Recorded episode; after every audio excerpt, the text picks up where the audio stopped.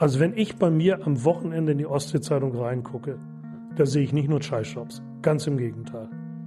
Stimmt. Aber Also wenn ich, wenn ein Pflegeheim leider ein Chai-Shop ist, Entschuldigung. Wenn eine Krankenhausschwester ein Chai-Shop ist, Entschuldigung. ja mein, Wenn der Restaurant-Fachkraft ein Chai-Shop ist, Entschuldigung. das kann ja mein Vater jetzt nicht mehr werden. Der wird jetzt bald 60. Der, der, der wird ja nicht mehr Pflegeam, äh, Pflegeheimsleiter. Ja, aber, aber äh, Thilo, du kannst dich hier nicht hinsetzen und sagen, das sind alles Chai-Shops. Natürlich hast du das eben Auch gesagt. Scheißjobs dabei. Beziehungsweise ihm werden Scheißjobs angeboten. Stopp mal, Was hältst du vom bedingungslosen Grundeinkommen? nichts. Das ist aber hart. Ja klar, ich halte nichts davon. Also, du bist auch weiterhin dagegen, obwohl es jetzt so ist, äh, dass zwei schwule Männer oder zwei lesbische Frauen ein Kind adoptieren. Findest du falsch? Das finde ich falsch, ja. Und ist ja in den letzten Monaten, seitdem wir da dabei sind, äh, auch immer wieder passiert, dass dort Menschen, äh, also Unschuldige, sterben. Dadurch, dass wir den Amerikanern und Franzosen helfen beim Bombardieren. Stört dich das? Ich halte das für vertretbar. Ich habe jetzt jemanden, der kommt äh, aus Syrien und ist Analphabet. Und der soll jetzt auf den Bau gehen. Ich behaupte mal, dass dessen Leistung nicht so stark ist, nicht so ausgeprägt sein kann, wie von jedem, äh, der eben äh, des deutschen Lesen und Schreibens äh, mächtig ist, der bestimmte Dinge versteht und so weiter und so fort. Bau ist es sehr wichtig, lesen zu können. Oh ja, unter anderem. Na klar. Gelegentlich muss ich mal auf eine Zeit Zeichnung gucken. Das ist interessant, dass du bei Amazon bestellst. Ich meine, du bist haushaltspolitischer Sprecher, die bezahlen kaum Steuern in Deutschland. Also ich hätte gedacht, dass du sagst, dagegen bin ich. Ehrlichkeit gehört zum Geschäft dazu. Wenn wir, es halte ich für brandgefährlich, äh, zu sagen, Politik muss immer das machen, was das Volk will. Das kann auch mal äh, ziemlich schnell schiefgehen.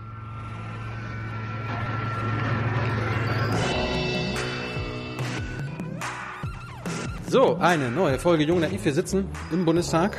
Wer bist du? Ich bin der Eckart. Ja, Was, machst du? Ja, ich bin Bundestagsabgeordneter aus Mecklenburg-Vorpommern. Hast du, du einen speziellen Wahlkreis?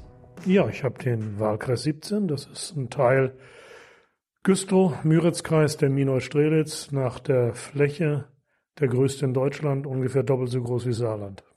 Liebe Hörer, hier sind Thilo. Und Tyler, Jung und Naiv gibt es ja nur durch eure Unterstützung. hier gibt's keine Werbung, höchstens für uns selbst. Aber wie ihr uns unterstützen könnt, Oder sogar Produzenten werdet. erfahrt ihr in der Podcast-Beschreibung. Zum Beispiel per PayPal oder Überweisung. Und jetzt geht's weiter. Dein Wahlkreis allein ist doppelt so groß wie das Saarland. Ja, hat so 5300 Quadratkilometer und das Saarland hat so die knappe Hälfte. Und äh, wenn das Saarland vier Wahlkreise hat, dann kann man so die Dimension sich in etwa vorstellen. Aber leben denn auch doppelt so viele Menschen wie im Saarland in deinem Wahlkreis? Nein, nein, nein, das gibt ja dieses gleiche geheime Wahlrecht. Jede Stimme muss die gleiche Wertigkeit haben. Bei mir wohnen ungefähr 290.000 Einwohner im Wahlkreis und äh, das Mittel in Deutschland sind 250.000. Und hast du die, wie, wie oft hast du sie jetzt schon überzeugt, dich äh, in den Bundestag zu schicken? Ich bin 2005 äh, zum ersten Mal reingewählt worden und das ist dann jetzt das vierte Mal. Warum wolltest du das werden? Ich meine, du warst ja, bist ja jetzt nicht mehr der Allerjüngste, du hast wahrscheinlich. Ja, das ist gut. aber du, du, du, du, hast, du, du hast in deinem Leben auch mal was anderes gemacht. Ja, ich habe bis äh, 1990 so richtig in der Informationsverarbeitung gearbeitet und dann war ich 15 Jahre im Landtag in äh, Schwerin Fraktionsvorsitzender und es ergab sich dann 2005 die Möglichkeit, äh, nachdem Schröder die Wahlen vorgezogen hatte, zum Bundestag äh, eben anzutreten. Das habe ich gemacht, bin gewählt worden und ja, das ist dann so. Bist du ein Ossi? Ja, Was hast du denn vor der Wende gemacht, wenn du sagst Informationstechnik? Ja, ich war, habe studiert äh, im Fernstudium äh, Informationsverarbeitung, habe dann im kleinen Betrieb in Reppnitz-Dammgarten mich um Personal- und Bürocomputer äh, gekümmert und äh, bin dann 1990 in die Politik gegangen. Warst du einer derjenigen, die 89 auf die Straße gegangen sind? Ich war 1989 in Reppnitz in der Kirche auf der Straße, ja, waren wir dabei. Warum hast du da mitgemacht? weil ich was verändern wollte und äh, gemeinsam äh, mit meiner Frau einfach gesehen habe, dass das so nicht weiter äh, ging, nicht nur materiell, sondern auch äh, ideell. Und ich bin katholisch, kirchlich gebunden. Das war auch nicht so ganz einfach, äh, in der ehemaligen DDR da seinen Glauben nachzukommen, die Kinder kirchlich zu erziehen. Und äh, ja, ich habe mir eben aus dem Herbst 89 äh, von der Freiheit, von Demokratie, von Rechtsstaat viel erhofft und äh, das meiste ist auch eingetreten. So, am 9. November saß die Kanzlerin in der Sauna, als die Mauer fiel. Wo, wo saßt du? Ich, das war ein Donnerstag, wenn ich mich richtig erinnere. Ich war in Weimar auf so einem Weiterbildungslehrgang und äh, habe mit äh, etlichen Kollegen damals aus dem Ostseeschmuck in Ribnitz, Dammgarten, ja, staunend vor dem Fernseher gesessen, bin dann Freitag nach Hause gefahren und habe mich gewundert, wie offen in dem Zugabteil alle Leute miteinander gesprochen haben. Über die, den Mauerfall. Nur über alles, über die Zustände in der DDR, über den Mauerfall, über der Wartung, über die Hoffnung. Das war ganz, auch war ganz anders als 14 Tage vorher. Werden die Leute heute auch wieder so? Ja, immer noch würde ich sagen, dass sie offen äh, reden, wobei sie schon eine Zeit lang das Gefühl gehabt haben, äh, dass alles zum Beispiel, wenn es mal kritisch zum Thema Flüchtling, Migrations-, Integrationspolitik äh, ging, dass ihnen dieses Oberlehrerhafte von vielen Medien doch mächtig gegen Strich ging. Was, was, was hältst du für oberlehrerhaft? Wenn zum Beispiel in ARD oder ZDF dann Belehrungen äh, kommen, gerade gegenüber Ostdeutschen, Probleme in Deutschland nur auf Ostdeutschland fokussiert werden. Und wenn wir die Wahlerfolge der AfD sehen, dann sind sie ja in Bayern und Baden-Württemberg höher als zum Beispiel Mecklenburg-Vorpommern. Echt? Ja. Die Union hat in Bayern, Baden-Württemberg mehr verloren als wir und die AfD liegt in etwa auf der gleichen Höhe, so bei 15, 16, 17 Prozent. So, jetzt aber nach der Wende, du warst ja wahrscheinlich vor der Wende noch nicht politisch aktiv. Ich bin 1984 in die CDU eingetreten. Äh, Die DDR, CDU? Ja, ja, ich bin in die DDR-CDU eingetreten. Das war im Herbst äh, 1984. Der Hintergrund war ganz einfach. Ich hatte einen Betrieb gewechselt und einen ziemlich scharfen Parteisekretär. Und äh, wer mal in der CDU war, den hat man nicht mehr in die SED getrieben. So, dann äh, kam die Wende und dann bist du gleich in den Landtag gestürmt oder wie kam das? Ja, ich bin richtig ins kalte Wasser gesprungen, bin erstmal im Mai in meinem äh, Heimatgemeinde als Bürgermeister angetreten, auch gewählt worden über die Gemeindevertretung und äh, davor noch eine kleine kurze Episode, Volkskammerwahl, leider um einen Platz nicht reingekommen. Die spannende Zeit durfte ich also nicht miterleben und dann im Oktober 1990 äh, in den Landtag gewählt und dann auch gleich Fraktionsvorsitzender. Wie, wie, wie schafft man das sofort, Fraktionsvorsitzender zu werden? Das war 1990 alles möglich. Wie gesagt, Sprung ins kalte Wasser. Und äh, wir haben uns dann in unsere Arbeit, in unsere Rolle hineingefunden. Ich äh, sage heute ganz ehrlich, es war wirklich sehr kalt, das Wasser. Habt ihr da die, gleich die Regierung übernommen oder war die Opposition? Nein, wir haben eine Regierung aus CDU und FDP gehabt mit äh, einer Stimme Mehrheit und das war mit eines der ja die herausforderndste Zeit, auch eine spannende, ganz, ganz spannende und intensive Zeit.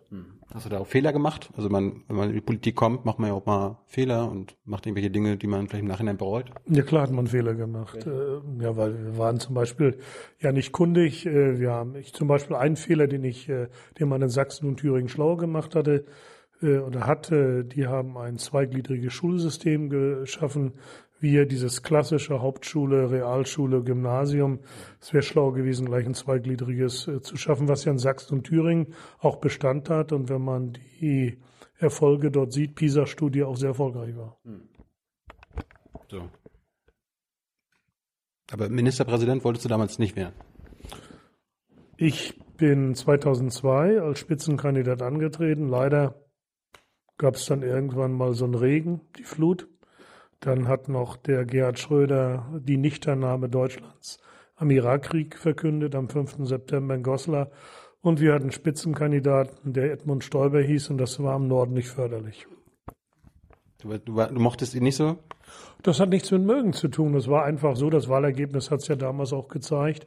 Äh, Stoiber ist knapp, glaube ich, mit 6000 Stimmen äh, hat er die Wahl nicht gewonnen. Aber je höher man weg oder je nördlicher man von der Mainlinie wegkam, desto geringer waren die Prozente für die Union. Merkel wollte ja damals den Irakkrieg unterstützen, wollte ja da mit dabei sein, du auch? Ich war skeptisch, aber das Ausschlaggebende war damals äh, die Flut, die Ende August begonnen hatte. Das war das Ausschlaggebende dann für den Misserfolg. Da hat Schröder nochmal das Ruder richtig äh, rumgerissen. Aber die drei Momente aus meiner Sicht prioritär Flut, dann das Thema Irakkrieg, Stoiber, das hat mit dazu geführt, äh, dass eben die Träume da nicht in Erfüllung gegangen sind. Es war schon eine schwierige Zeit, Ende August. Umfragen noch bei 40 Prozent zu haben und dann mit 31 Prozent anzukommen. Das ist nicht ganz einfach. Hast du, hast du, hast du damals politische Überzeugungen gehabt, die du heute nicht mehr hast?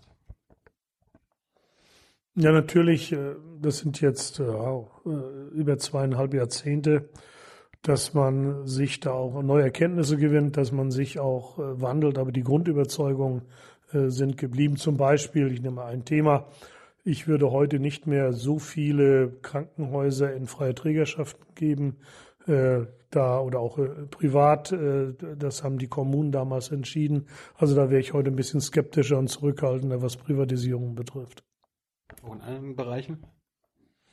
Im Wesentlichen nicht. Ich bin, habe so eine Grundstruktur, gerade was Haushaltsfinanzpolitik betrifft, da bin ich doch äh, eher äh, konservativ, sparsam angezogen.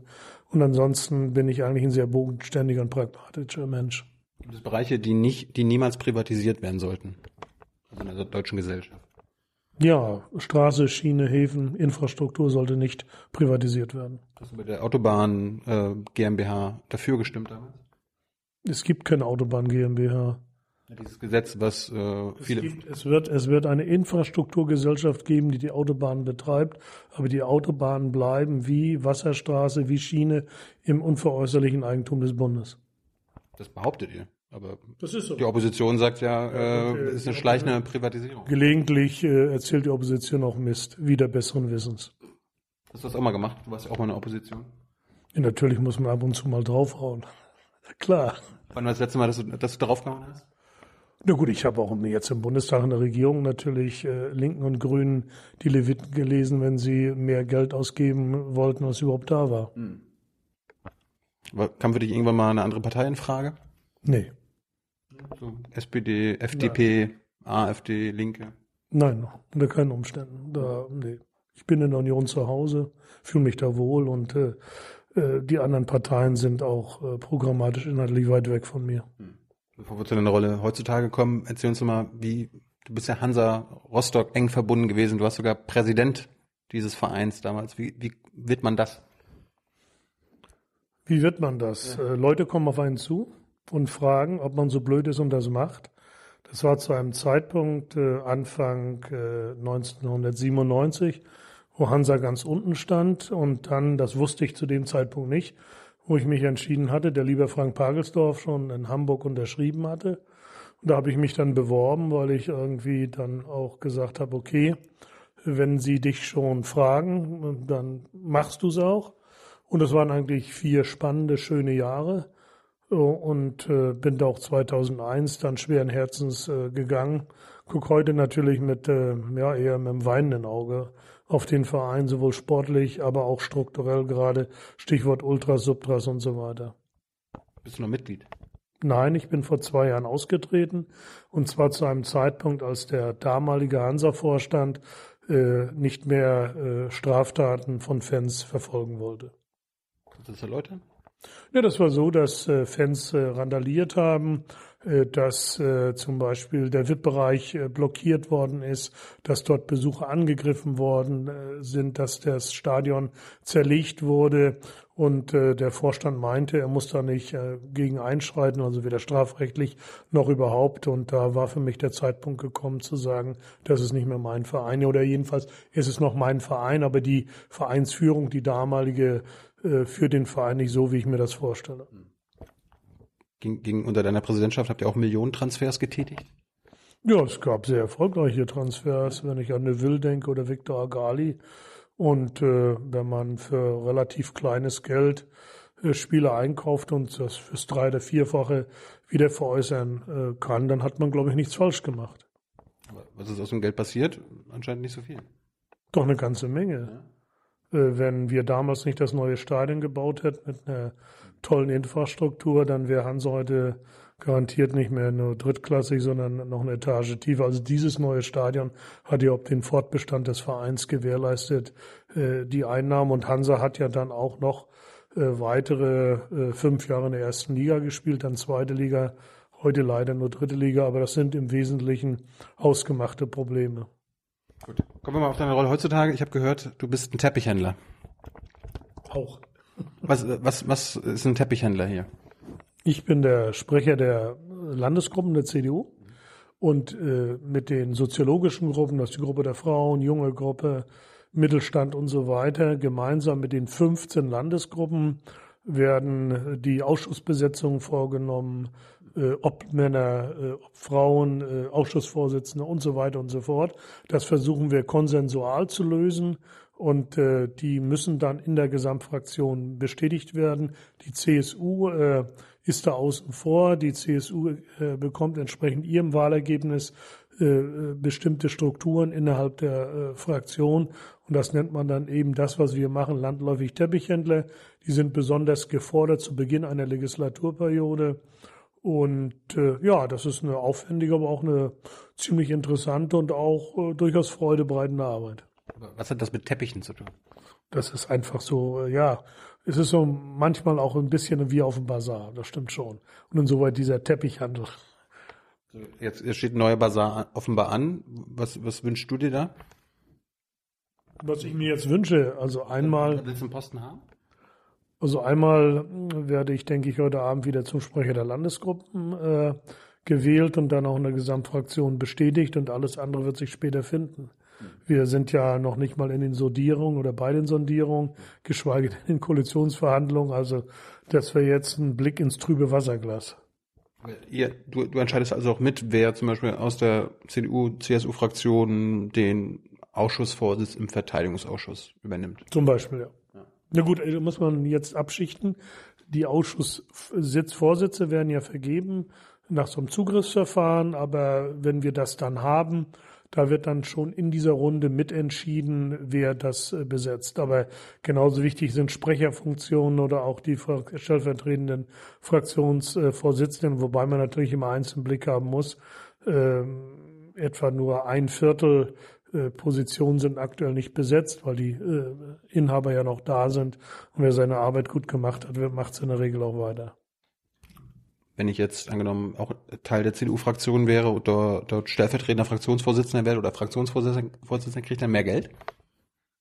Das gibt äh, innerhalb der Fraktion für bestimmte äh, Positionen äh, auch mehr Geld, ja. Und du als Sprecher der Landesgruppen auch? Der kriegt auch mehr. Was, was gibt's da so? Das ist fraktionsintern. Was? Ja. Das verratet ihr nicht? Nee. Ah. Wissen wir doch nicht. Ja.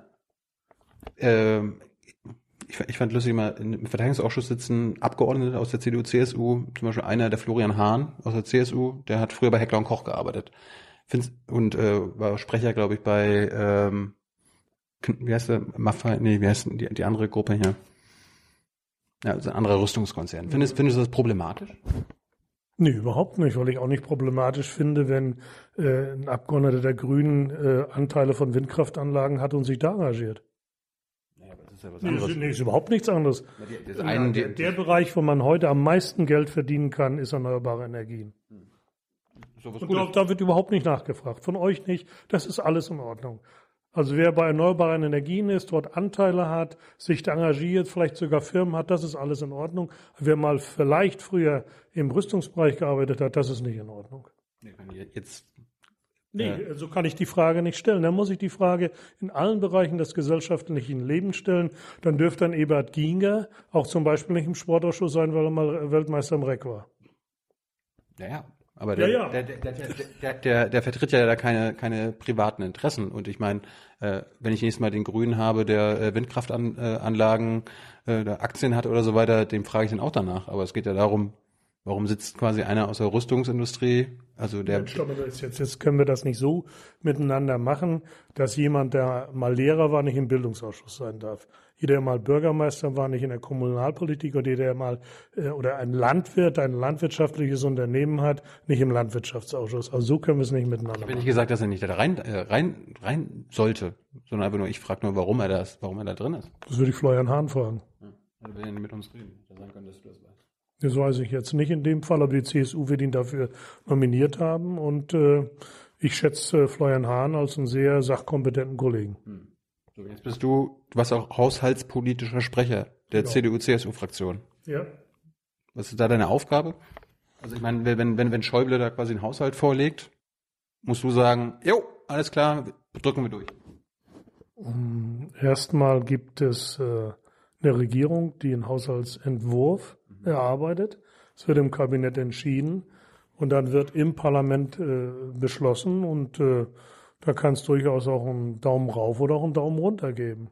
Und wir haben natürlich auch eigene Vorstellungen und eigene Interessen als Abgeordneten. Und äh, im Haushaltsausschuss, das ist ein äh, Ausschuss, der die Ministerin, den Minister, Staatssekretär ziemlich hart rannimmt. Also wer dort äh, erscheinen muss, besonders in der Bereinigungssitzung, das ist die letzte Sitzung in der Regel im äh, November, also wenn wir den regulären Haushalt verabschieden. Also da geht es schon hart zur Sache. Sollte der eine Volkswirtschaft wie eine äh, wie ein Betrieb geführt werden? Also sollte Deutschland quasi wie es so machen wie die, wie die schwäbische Hausfrau, nicht mehr ausgeben, als sie hat? Ich denke, das sollte ein Grundsatz sein, dass man auch gerade mit Blick auf äh, die jüngere Generation nicht heute Schulden macht, dass man heute politische Wünsche, Vorstellungen erfüllt und die Kinder und Enkel haben es abzutragen. Und wir haben es seit vier Jahren geschafft, keine neuen Schulden zu machen. Das halte ich für ein ganz gewichtiges Moment der Generationengerechtigkeit und von sozialer Politik. Aber dass die, die Infrastruktur zerfällt, stört dich nicht. Hier zerfällt keine Infrastruktur. Deutschland hat mit eine die besten. Wir haben heute ein anderes Problem. Äh, wir haben so viel Geld für Schulsanierung, das kriegen wir nicht ausgegeben, weil Länder und Kommunen das nicht umsetzen. Allein sieben Milliarden für die Sanierung von Schulen. Davon ist gerade mal 400 Millionen abgeflossen. Heute wird äh, jede Straße, die Baurecht hat, äh, bekommt Geld für die Erhaltung. Das kriegen die, also die Straßenerhaltungsmittel sind ausreichend vorhanden und auch für die Schiene. Also seitdem äh, wir keine neuen Schulden machen, ist auch sehr, sehr viel Geld für die Infrastruktur vorhanden ich meine, wenn die schwäbische Hausfrau ein Haus, ein Haus baut, dann die, die spart ja nicht sich jetzt 200.000 Euro an, sondern äh, finanziert das. Das heißt, macht Schulden, investiert in ihre Zukunft und äh, baut die Schulden dann na, nach und nach ab. Deutschland braucht, äh, ja gut, das ist jetzt der zweite Punkt. Äh, mir wäre das auch sehr recht, dass wir Schulden hätten tilgen können. Das haben wir nur in ganz geringem Maße gemacht, war die SPD immer dagegen. Ähm, und äh, seitdem äh, wir, seit äh, dem Haushalt 2014 zum Beispiel, haben wir im Verkehrsinfrastrukturbereich die Mittel um 35 Prozent in dieser Legislaturperiode erhöhen können. Wir haben heute eher das Problem, dass wir zu wenig Planungskapazitäten haben, dass wir ein zu kompliziertes Baurecht, Umweltrecht, Planungsrecht haben. Das hindert uns heute. Dafür seid ihr verantwortlich. Also wenn ihr, ihr macht euch quasi jetzt ihr, Nein, nicht wir, wir sind, nee, nee, nee, ganz alleine sind wir dafür nicht verantwortlich. Mit, mitverantwortlich. Äh, wir haben, ja Gott, wir haben ein, äh, eine Rechtsetzung, eine Rechtsprechung. Und leider gelingt es uns äh, nicht, gerade mit den Grünen, aber auch mit der FDP in der Legislaturperiode 2009-13, dass wir das Baurecht vereinfachen konnten. Und wenn ich jetzt zum Beispiel das Thema Bau nehme, Standards werden immer höher gesetzt, energetische Standards, Umweltstandards und so weiter. Das macht das Bauen nicht einfacher und nicht billiger. Bist du, bist du ein äh, Freund von, man, wir hatten ja erst schon erneuerbare, erneuerbare Energien. Findest du gut, dass der deutsche Staat da investiert? Ja, der deutsche Staat investiert da nicht. Wir subventionieren das ja. Nein, wir, wir, äh, diejenigen, äh, die für den Strom bezahlen, subventionieren das. Und das mit fast 30 Milliarden pro Jahr. Mhm. Erneuerbare Energien sind äh, wichtig, aber ich glaube, wir sind jetzt an einem Punkt gekommen, äh, dass wir Ausschreibungsmodelle fahren und guck mal an, äh, das wird deutlich günstiger, äh, wenn man nicht immer, äh, also jetzt ganz einfach geplante Subventionsbeträge bekommt. Und äh, wir kommen jetzt Stück für Stück in die Wirtschaftlichkeit rein. Das ist eines der Folge der letzten Legislaturperiode. Äh, trotzdem, in meinem Wahlkreis stehen hunderte Windkraftanlagen. Da werden zum Beispiel Pachten von bis zu 100.000 Euro pro Anlage bezahlt von den Betreibern. Alles muss sich doch schon lohnen. Äh, ich glaube, in MacPom gibt es jetzt nicht wirklich ähm, Kohle, die abgebaut wird oder keine Kohlekraftwerke, oder? Nein, wir brauchen aber Kohlekraftwerke. Was? Wenn kein Wind weht und keine Sonne scheint, brauchen wir die. Hm. Das ist, du bist dagegen, das, äh, ja, bist gegen den Kohleausstieg. Ich bin, ich bin, ich bin für Pragmatismus und Rationalität. Ich muss ganz einfach jemandem sagen, wenn es irgendwann äh, mal der Wind nicht weht und es bedeckt ist, dann funktionieren keine Solaranlagen, keine Windkraftanlagen. Das ist einfach Realität. Da muss der Strom irgendwo herkommen. Also brauche ich, da wir aus der Atomenergie aussteigen wollen, brauche ich dann Gaskraftwerke und äh, auch Kohlekraftwerke, ja. Und wir können ja alle auf einmal abschalten und lassen das mal nur mit Solar und mit Windenergie. Da kommt aber viel Fröhlichkeit auf. Im Januar bei Windstärke null und alles ist bedeckt. Äh, Man könnte ja quasi auch die schmutzige Kohle durch Gaskraftwerke ersetzen. Ja, da muss ich aber erst wen finden, der Gaskraftwerke baut. Das muss ich also auch noch irgendwo wirtschaftlich tragen. Und offenkundig trägt sich das nicht wirtschaftlich. Du, du hast gerade schon angesprochen, äh, in deinem Wahlkreis, ich komme ja auch aus der Ecke, Malchin, Komoro, da, äh, da stehen ja auch eine Menge äh, Windkraftwerke. Seit 20, 30 Jahren schon, ne? Also, nee, so lange noch nicht, seit 20 Jahren. Aber wenn man zum Beispiel ich gerade wieder am Samstag äh, bei etwas schon Dunkelheit dann in der alten Treptower Ecke ist, also wohnen möchte ich da nicht. so. Ich meine, würdest, würd, wie würdest du die wirtschaftliche Lage in unserer Heimat beschreiben? Ich finde, die ist sehr ordentlich, weil wir haben nur ein Problem aktuell. Wo, ja, wo kriege ich Leute für Arbeit her?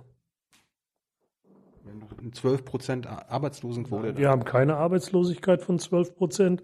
Ist wieder so ein Fake News. Äh, ja, wir haben eine Arbeitslosigkeit von 8% Ich rede jetzt nicht hier von Rostock. Rostock, Nee, äh, nee, nee, da, nee, ich rede von Gesamt-Mecklenburg-Vorpommern.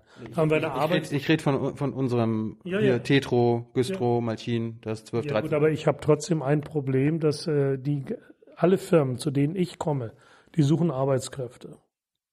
billiger wahrscheinlich. Nein, die suchen keine billigen Arbeitskräfte, die suchen Fachkräfte. Und außerdem auch das ist eine ganz interessante Geschichte, dass die Löhne im Osten in den letzten zehn Jahren um 33 Prozent gestiegen sind, im Westen nur um 20 Prozent. Komisch, ne? Ich wundere mich, weil meine, Ja, man muss auch mal gelegentlich sich das ein oder andere Gutachten, die eine oder andere Studie angucken. Aber jetzt mal in aller Ernsthaftigkeit, ich finde, das geht Mecklenburg-Vorpommern sehr gut. Die Seenplatte hat eine äh, schwierige äh, Struktur, äh, wobei ich aber zunehmend, wie gesagt, wenn ich eine Situation habe, wo Fachkräfte gesucht werden, ob es im Krankenhaus ist, bei der Polizei, im Kindergarten, der Bäcker, der Fleischer, alle suchen Fachkräfte, alle suchen Arbeitskräfte. Und das ist eine Herausforderung, der müssen wir uns stellen. meine, ich wundere mich gerade, du sagst, die, die Löhne steigen. Meine Mutter arbeitet, ähm, hat seit 23 Jahren den gleichen Job im, im, im Autohaus. Die hat seit 23 Jahren keine Lohnerhöhung bekommen. Was, was, was macht sie falsch? Das ist immer genau das, was wir die letzten Wochen und Monate erlebt haben. Vom Einzelfall wird auf alle geschlossen. Ich bin beschimpft worden im Wahlkampf, weil ich gesagt habe, äh, wie hoch die Altersarmut ist. Thilo, schätz mal, wie hoch ist die Altersarmut in Mecklenburg-Vorpommern aktuell? Prozentual, oder? Ja, prozentual. Wie viele Rentnerinnen und wie viele Rentner beziehen Altersarmut? Beziehen Altersarmut. Ja, also also sind, sind, Alter. sind arm. Kriegen keine Rente. 15 Prozent? 1,7 Prozent. Und wie hoch ist die Grundsicherung im Alter? Sag's mir. Nee, sag du mir das mal. Du bist doch hier der Experte. Nee, der du, nee, nee, nee, nee. Wer schon sagt, 15 Prozent äh, beziehen Altersarmut. Ich hab dir nur geraten, du hast mir 692 Euro. Das heißt, ich habe eine nur ha- halb so viel Rentnerinnen und Rentner in der sogenannten Grundsicherung im Alter wie in Bayern zum Beispiel. Der Grund ist die Höherbewertung der Löhne. Für die Rentenanwartschaften im Osten weiß fast keiner, aktuell um 12 Prozent, wird jeder Lohn hochgewertet. Und das Zweite ist gerade bei den Frauen, äh, dass sie länger gearbeitet haben. Jetzt hast du- meine Frage nicht beantwortet, warum meine Mutter seit 23 Jahren keine, keine Lohnerhöhung bekommen hat? Also das möchte ich dann ganz konkret sehen. Ich, sag, ich sag's dir, ja. Also sie arbeitet in der Privatwirtschaft Ja, dann, und ich, äh, dann weiß ich nicht, weiß ich, dann kann ich ihr heute nur einen Rat geben, den Job zu wechseln. Vielleicht gibt's ja keine Alternativen. Also das, das, das ist ja das Problem in MacPom manchmal. Man würde gerne woanders arbeiten, aber man traut sich ja nicht zu kündigen, weil wer weiß, was da noch kommt. Also ich kenne genug Alternativen mittlerweile. Und ich habe zum Beispiel im Wahlkampf äh, auch äh, etliches äh, an Visitenkarten verteilt. Und zwar Leute, die einen Job gesucht haben. Ich habe bisher keine Bewerbung gekriegt. Man kann sich bei dir bewerben und du gib- vergibst Jobs. da kamen Leute an und sagen, ich habe keine Arbeit, ich kriege keine Arbeit. Genau. Da habe ich denen meine Visitenkarte gegeben, geben Sie mir Ihre Bewerbung. Ich habe keine gekriegt.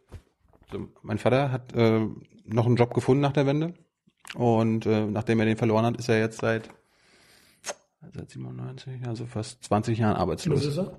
Was ist er vom Beruf? Er war ähm, Außenhandelsvertreter. Ja. Also na, nach der Wende. Davor war ja Mechanik. machen. Wir können das ja machen. Ja, ich meine, so, so kann es ja nicht laufen, dass man irgendwie so, äh, naja, komm, kommen Sie mal zu mir und dann. Ja, das, Entschuldigung, ich kann doch heute, wir können ja mal beide reingehen ins Internet, gucken bei der Bundesagentur für Arbeit, was an Jobs angeboten wird. das sind viele Scheiß Und wir, ja, aber hier, so kann ich aber auch bitte nicht argumentieren, zu sagen, es sind Scheißjobs dabei. Also wenn ich bei mir am Wochenende in die Ostsee-Zeitung reingucke, da sehe ich nicht nur Scheißjobs. Ganz im Gegenteil. Bestimmt. Aber Also wenn ich, wenn ein Pflegeheim leider ein Scheißjob ist, Entschuldigung. Wenn eine Krankenhausschwester ein Scheißjob ist, Entschuldigung. ja, aber ja mein, Wenn mein, eine Restaurantfachkraft ein Scheißjob ist, Entschuldigung. das kann ja mein Vater jetzt nicht mehr werden. Der wird jetzt bald 60, der, der, der wird ja nicht mehr Pflegeam, äh, Pflegeheimsleiter. Ja, aber, aber äh, Tilo, du kannst dich hier nicht hinsetzen und sagen, das sind alles Scheißjobs. Hab ich gesagt. Natürlich hast du das eben Es sind auch gesagt. Scheißjobs dabei. Beziehungsweise ihm werden Scheißjobs angeboten. Stopp mal. Die Frage war eine andere. Die Frage war Bundesagentur für Arbeit und in den Anzeigen. Und da hast du gesagt, das sind Scheißjobs. Nee, nee, doch, doch, doch. Ne? Nee, nee, so machen wir das nicht miteinander. Äh, äh, dann kann man ganz ruhig mal gucken. Natürlich, äh, das gebe ich zu, für 60-Jährige ist das nicht ganz einfach und sich einfach hier hinsetzen, dass das Scheißjobs sind, äh, das mache ich nicht mit. Ja, aber es werden auch Scheißjobs angeboten. Was ist denn den- Scheißjob? Hä? Woran sieht man denn, äh, wenn ich eine Stellenanzeige habe bei der Bundesagentur für Arbeit oder eine Annonce, das mache ich mal gleich Stempel drauf, Scheißjob. Ja, klar. Du machst da gleich einen Klo. Klo putzen oder äh, Massentierhaltung und dort irgendwie nur den Wo, Wind. wo sind Massentierhaltung? In Stoffenhagen da die Ecke? Wo ist da eine Massentierhaltung? Zeig mir das mal. Zeig mir mal die Massentierhaltung da. Meine, meine Tante arbeitet in so, einem- so einem Hühnerstall. Ja. 20.000 Hühner. Ist sie teilweise ganz alleine und so weiter. Ich kenne, ich weiß jetzt nicht, wie der, wie das, wie der Das Laden ein heißt. Scheißjob. Okay, gut. Mein Vater, den, der, der, der, der hat immer wieder äh, äh, Jobs angeboten bekommen, wo, musste Fenster putzen und so weiter und so fort. Da hat er nicht mal den Mindestlohn, den es heute gibt, bekommen. Der ist jeden Abend nach Hause gekommen, hat gesagt, was für ein Scheiß. Aber das ist genau das, äh, das ist genau der Punkt. Hier wird der Einzelfall durchgezogen, ohne dass die Hintergründe da sind wir eins sagen. Also wenn man äh, das als einen Scheißjob bezeichnet, wenn ich so in einem äh, Hühnerstall arbeite, egal wie groß der ist, äh, das finde ich nicht in Ordnung. Da diskreditiert man nämlich wirklich eine ganze Branche und das ist die Landwirtschaft. Man könnte ja quasi die Jobs, die man als, zum Beispiel ich persönlich als Scheißjob empfinde, besser bezahlen. Ja. Und das sind ja meistens auch die, sagen wir so, in Deutschland sind die Jobs, die ziemlich beschissen sind, Klo putzen, Fenster putzen und so weiter, auch die am schlechtesten bezahlten. Wie erklärst du dir das? Das liegt an Angebot und Nachfrage. Und ich erlebe im Augenblick gerade in den Bereichen einen Arbeitskräftemangel und dass die Löhne Stück für Stück hochgehen. Es Mangel gäbe, Und wenn ich, dann, dann muss ich mich natürlich auch mal entscheiden. Ich sag mal, gerade wenn ich so einen Job habe, nimm mal jetzt mal Fensterputzer, Kloputzer, wie du das da bezeichnest, dann muss man sich halt mal einen Gedanken machen, ob ich nicht in einen anderen Beruf umsteige. mit 60. Mit 60 ist das schwierig, gestehe ich zu. Wir reden nicht nur über 60-Jährige. Wir reden auch über 18- und 25-Jährige. Der Beispiel mit meinen Eltern war ja einfach nur, das ist ja, es erleben ja viele, viele Menschen aus, äh, aus MacPom, ne? Die haben, die haben seit 10, 20 Jahren keinen ordentlichen Job mehr gefunden. Wie, wie kann das sein, dass der, der Aufschwung nie angekommen ist in MacPom? Das ist falsch, dass der Aufschwung in Mecklenburg-Vorpommern nie angekommen ist. Ich habe da eine ganz andere Wahrnehmung dazu. Der Aufschwung heißt für mich auch intakte Krankenhäuser, intakte Pflegeheime. Wie gehe ich mit Behinderten um? Und wenn ich heute in eine Behindertenwerkstatt äh, komme und die gleiche mir 1989 zu DDR-Zeiten angeguckt habe, da ist der Aufschwung schon angekommen. Meine Mutter hat letztes Mal einen Arbeitsunfall gehabt, da musste sie. Ich rede über Behindertenwerkstätten und äh, äh, ich rede darüber, wie man mit den Schwächsten der Gesellschaft umgeht. Und wenn ich mir heute ein Pflegeheim oder ein Krankenhaus angucke, da ist der Aufschwung angekommen. Ich meine, Du hast gerade Krankenhäuser angesprochen. In Malchin steht irgendwie auch nur noch ein halbes. Und äh, wenn meine Mutter einen Unfall hatte jetzt letztes Jahr, dann muss sie nach Neubrandenburg gebracht werden. Wenn, mein, wenn, wenn meine Eltern irgendwo zu einer Behörde müssen, müssen sie nach Neubrandenburg. Da müssen sie 60 Kilometer erstmal fahren. Also warst du damals ein Unterstützer der Kreisgebietsreform? Nein. Sicher? Ja, Du warst dagegen. du kannst alle meine alten Reden rausholen aus dem Landtag. Aber deine CDU hat's gemacht. Ja, klar. Ja. Weil es eine Grundbedingung war für eine SPD, dass wir weiter regieren. Würdest du, wenn du jetzt Ich könntest, musste seit 1994 bei allen meinen Dingen, die ich zu Hause zu erledigen hatte, nie zum Landkreis Nordvorpommern oder heute zum Kreis Vorpommern-Rügen. Das habe ich alles in der Stadt Marlow erledigt. In Malchin gibt's jetzt nicht überall die gleichen Behörden. Da muss man halt nach Neubrandenburg fahren. Das ist doch. Ich habe eben davon gesprochen, dass ich alle meine Angelegenheiten, ob Kfz, Bauantrag und so weiter, alles in meiner Heimatstadt Marlow erledigt habe. Oder in Ribnitz-Damgarn. Das ist heute immer noch. Das kann ich heute immer noch, ja. Und meine Eltern nicht. Die müssen nicht nach Malchin, sondern nach Neubrandenburg. Und das möchte ich dann im Einzelfall sehen, wann man nach Neubrandenburg zum Landkreis muss, für welche Dinge. Glaubst du mir anscheinend irgendwie nicht, ne? Nicht immer, Ja weil ich eine andere Lebenserfahrung habe. Ich kann dir nur die mitteilen, die, die, die, die meine Familie dort hat. Gut. Ja. Ich bezweifle das. Ja. Äh, das heißt, äh, die ganzen. Was müsste man dann machen, damit äh, es wieder einen Aufschwung gibt? Also ich meine, aus, mein, aus, meiner Abi, aus dem Abi-Jahrgang 2.5, da sind die allermeisten rausgegangen aus der Heimat. Die sind ein paar sind nach Rostock, die meisten nach Hamburg, ein paar nach Berlin. Ich meine, wenn es uns nicht so doof geht, wie du behauptest, ja, der Aufschwung ist da und so weiter, warum ziehen dann die jungen Leute alle weg? 2005 habe ich eine ganz andere Situation als 2017, liegen zwölf Jahre dazwischen. Ich hatte 2005 rund 30.000 Schulabgänge, heute habe ich noch 13.000, 14.000. Das heißt, ich habe heute ein, ein, ein, heute kriegt jeder, der aus der Schule kommt, einen Ausbildungsplatz. Es werden dies Jahr etwa 3000 Ausbildungsplätze frei bleiben in Mecklenburg-Vorpommern. Aber nicht jeder will eine Ausbildung. Also ich wollte auch keine Ausbildung machen, ich wollte studieren. Ja, studieren kann man bei uns an zwei Universitäten und drei Fachhochschulen. Ja, kann man. Und äh, Rostock ist schlecht, Kreiswald ist schlecht, Neubrandenburg ist schlecht, Straßen ist schlecht, Wismar ist schlecht. Habe ich nicht gesagt? Aber man kann, man kann, wir haben, glaube ich, wenn ich das richtig drauf habe, 35.000 Studienplätze in also Möglichkeiten.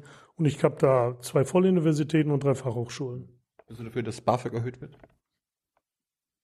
Wir haben jetzt erstmal das Bund das BAföG, übern das BAföG übernommen. Wenn wir einen Bericht abwarten, dann schauen wir mal weiter. Aber so generell bist du nicht dafür, dass Studenten vielleicht ein bisschen mehr Unterstützung bekommen sollten? Wir haben in der letzten Legislaturperiode zweimal deutlich das BAföG erhöht. Reicht jetzt? Das ist ja nicht die Frage, ob es reicht. Wir haben es zweimal erhöht. Hm. Wir sind jetzt in der neuen Legislaturperiode, werden die Koalitionsverhandlungen abwarten. Es ist mittlerweile eine reine Bundesangelegenheit. Die Länder hängen da nicht mehr dazwischen. Hm. Wie, wie sieht es mit Hartz IV aus? Könntest du von Hartz IV leben? Sechs Monate? Müssen wir mal gucken, ob es geht. Würdest du ausprobieren? Ja gut, dann müsste ich natürlich, ja klar, würde ich machen. Ja. ja. Findest du das richtig, dass Menschen von so wenig leben sollten? Die Hartz-IV-Regelsätze sind äh, festgesetzt über das Bundesverfassungsgericht und werden jedes Jahr erhöht. Und ich bin der Auffassung, äh, äh, dass einmal aktuell, wer arbeiten will, kann auch arbeiten. Das ist das eine. Und das zweite, die Hartz-IV-Regelsätze ja, beinhalten ja nicht nur äh, das Geld, was ich über die Regelsätze bekomme, sondern die Miete wird äh, komplett übernommen, Krankenversicherung wird übernommen und so weiter und so fort. Also ich kann nicht nur isoliert diese Sätze betrachten und äh, ich bin der Auffassung, dass die ausreichend sind. Das hat auch das Bundesverfassungsgericht festgestellt. Kennst du den aktuellen Regelsatz? Kurz über 400 Euro. Kennst du den genau? 412 oder 417? 409. Ich dachte, das als haushaltspolitischer Sprecher weiß man das. Ich habe viele Zahlen im Kopf, die hatte ich gerade nicht im Kopf. Ja. So. Du, du meinst, dass man für 409 Euro, auch wenn man die, äh, den Wohnraum bezahlt bekommt und die, die Versicherung, ja, dass man davon leben kann? Ja, da bin ich der Auffassung, dass man davon leben kann, ja. Das würdest du aber ausprobieren? Das kann, können wir ausprobieren, ja. Der soll doch nicht erhöht werden. Der wird jedes Jahr erhöht. Ja, aber nicht durch euch, sondern dadurch, dass ein Gericht euch das vorschreibt. Na, das ist falsch. Der wurde früher erhöht, entsprechend der Rentenanpassung und Karlsruhe hat entschieden. Und wir erhöhen das jetzt jedes Jahr. Das muss aus dem Bundeshaushalt finanziert werden. Und wir finanzieren das. Was hältst du vom bedingungslosen Grundeinkommen? Nichts. Das ist aber hart. Ja klar, ich halte nichts davon. Weil das äh, bedingungslose Grundeinkommen, wie zum Beispiel die Linke das äh, ja in ihrem Wahlprogramm hatte, das sind 1050 Euro, sanktionsfrei. Das heißt, wenn ich eine vierköpfige Familie habe, dann würde der Mann 1050 bekommen, netto Cash. Die Frau 1050 sind wir bei 2100. Pro Kind 524. Ja, ich bin noch nicht fertig. Ich bin noch nicht fertig. Pro Kind sind 524, sind nochmal 1048 dazu. Bin ich bei 3148 netto plus komplette Wohnkosten plus Krankenversicherung plus Pflegeversicherung. Sich nach einem lebenswürdigen, da, da, nach einem lebenswürdigen dann bin, ich, dann bin ich bei einem Bruttoeinkommen, was bei 25 bis 30 Euro liegt, je nachdem, nach den Vermögensverhältnissen. Das heißt, ich bekomme. Das soll jetzt ein Argument, bekomme, das soll ein Argument ich sein. Ich bekomme, ich bekomme. Das heißt, ein bedingungsloses Grundeinkommen. Ohne dass mich jemand zwingen kann, eine Arbeit aufzunehmen. Das ist der Punkt. Ohne dass mich jemand zwingen kann. Ja. Das heißt, ich kann dann ich alleine 1050 netto Cash plus alle anderen äh, Dinge, die sonst jemand bezahlen muss, der arbeitet, plus Wohnung. Bekommst du ja auch. Warum bekomme ich das? Jeder in Deutschland würde das Grundeinkommen bekommen. Jeder. Egal, ob du Bundestagsabgeordneter Ja, oder Arbeitsloser. Ich arbeite oder nicht bin. Genau. Wo ist der Anreiz zur Arbeit? Ja, das ist ja der Punkt. Man, man muss dann nicht mehr arbeiten gehen. Man muss nicht mehr jeden Ja, äh, Billigjob annehmen. Und wer soll das finanzieren? Ja, die Gesellschaft. Die Gesellschaft. Genau. Das heißt, die, die arbeiten, finanzieren das für die, die sagen, ich will aber nicht arbeiten. Oder Menschen, die ihr, Ar ihr Geld arbeiten lassen. Zum Beispiel. Passiert ja Nee, un- no, no, nochmal. Also ich, ich würde mich doch dann entscheiden, wenn ich 1050 netto Cash kriege, äh, alles andere nimmt der Staat sowieso ab für mich. Warum soll ich dann eine Ausbildung machen? Warum soll ich dann arbeiten? Kann sich mir doch gut gehen lassen. Schöne Geschichte. Gibt wahrscheinlich ein paar Leute, gibt es da bestimmt immer. Ist ja genauso wie Hartz IV. Manche sagen sie auch, na gut, brauche ich nicht arbeiten. Die Leute gibt's immer. Also ich würde dann aber nicht einsehen, dass ich für die noch arbeite, die sagen, habe ich nicht nötig. Machst du ja jetzt auch schon. Warum? Es gibt ja auch heutzutage Leute, die äh, Arbeit ablehnen und dann auf Hartz IV bleiben. Ja, schon mal. Jetzt sind wir aber gerade dabei gewesen, dass die Hartz-IV-Regelsätze nicht 1050 sind und zum anderen ich durchaus Möglichkeiten habe, mit dem Fordern und Fördern auch wieder äh, Leute in Arbeit zu bringen. Ne? aber findest Das finde find ich richtig, ja. also du findest richtig, dass Menschen in Deutschland gezwungen werden sollten, arbeiten zu gehen. Nein, wir zwingen keinen zu arbeiten, sondern der, der bestimmte Auflagen, äh, Termine oder Arbeitsangebote nicht wahrnimmt, dass der sanktioniert werden kann, das finde ich richtig, weil ich das denen gegenüber ungerecht finde, die zur Arbeit gehen.